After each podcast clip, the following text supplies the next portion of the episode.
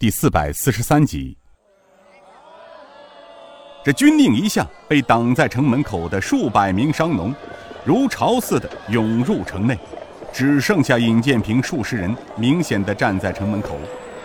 那督军大步朝尹建平走了过来，距几步远站定后，他双手一抱拳：“列位，本督奉王爷之命，前来迎接平公子、香香郡主。”尹建平上前道：“有劳督军远迎。”本公子和香香郡主刚到此地。那督军上前低声道：“公子不认得标下了吗？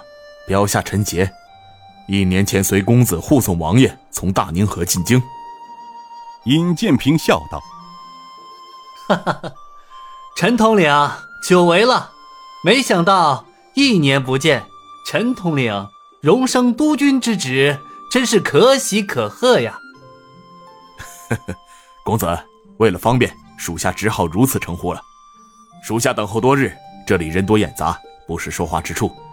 标下奉王爷之命，早已为公子安排好一处别院，在城内备好车马，迎接公子和香香郡主入城。接着，陈杰转身向城门口一招手，顿时从城内出来两辆王爷的龙辇，不一会儿便来到了众人面前。哦。陈统领，让你久候了，辛苦辛苦。公子，这是晋王派亲兵过来嘱咐的。公子，请几位小姐，还有香香郡主上辇吧。香儿道：“云姐姐、莹姐姐，请随小妹坐辇进城吧。”谢陈督军，香儿，招呼上车。回身上了第一辆官辇。陈杰见姑娘们上辇后，便大声向城门口道：“平公子、香香郡主上辇，打道回府。”晋王作此安排，实出尹建平的意外。陈督军带着队伍一路把尹建平护送到城北。半个时辰之后，穿过一片密林，来到一座官邸门前。陈杰道：“公子、香香郡主，请下辇。”我们到了。尹建平下得辇来，四下看了看，哈哈，如此深幽静底，不是皇宫别墅，也是王公贵胄之所，非一般官臣能用之。哈哈，公子，说起此处啊，还是大有来历的。它原名凤凰阁，始建于宋朝南唐时期，是南唐后主李煜在此建设的一处别墅。听说他和小周后曾在此处住了几年。宋灭元兴时期，曾是皇帝行宫。洪武二年迁都这里后，洪武帝派工匠将此修饰一新。皇帝也曾在此居住过。后因晋王爷挥师大破应敌军，十日攻克湘鄂赣十三城，皇帝龙心大悦，便将此别院送给了晋王爷。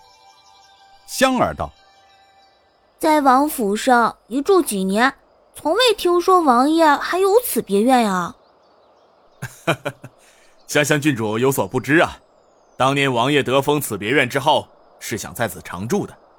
怎奈此别院住过几朝皇帝，风水很硬，于是就听一人话，将此院改成翠林别院，只派几个下人在此管理，并没有住进来。随着时间推移，这所别院就渐渐冷清了下来。在别院后山住着晋王的锐剑营，一般人等不敢轻易靠近的。哈哈，小时候便听说城北的凤凰阁，从未来过。而且小周后便是大宋时期称为五代神女，是南唐李煜的第二个皇后，历时几个朝代，而且又曾住过九朝皇帝。好啊，想我一介江湖平民能有幸在此小住。真乃福大命大，造化大了。走，陈督军，我们进去。尹建平大步向前走去，众人随之而来。进得别院，众人眼前一亮，见得此处院落气势恢宏，青砖碧瓦，屋梁上雕梁画栋，飞禽走兽栩栩如生。除了整座别院的气势之外，整座楼阁厢房。典雅古朴，透出一股书香豪门的气息。几个侍女垂手而立在两旁。陈督军笑着介绍道：“ 公子，香儿郡主，这里原住着别院旧役，晋王爷怕公子和香儿郡主面生多有不便，几日前便把他们迁拜他处。眼下这些丫鬟侍女都是内府王妃派来侍奉的。”走近时，侍女们齐声道：“奴婢拜见公子，香儿郡主。”香儿见到都是些眼熟之人。便高兴地说道：“青儿、红儿姐姐们，原来是王妃姑姑派众位姐姐来的。”那青儿道：“香儿郡主，主子听王爷说香儿郡主和公子要来府上小住，高兴的不得了呢。于是为了方便，便派我等前来侍奉了。晴儿姐姐，王妃一向可好？回乡郡主的话，托乡郡主的福。”王妃身子硬朗着呢。王妃收到晋王爷的信，知道湘郡主要回京，高兴的不得了了，便派奴婢们前来侍奉。晴儿，不要一见面就说个没完没了的，赶紧给公子小姐安排住下，往后有的是时间。是大人，奴婢马上安排。琼儿、星儿、红儿，赶快带众位公子老爷到各自的住处。红儿道。是，众位小姐、老爷，请随奴婢们来。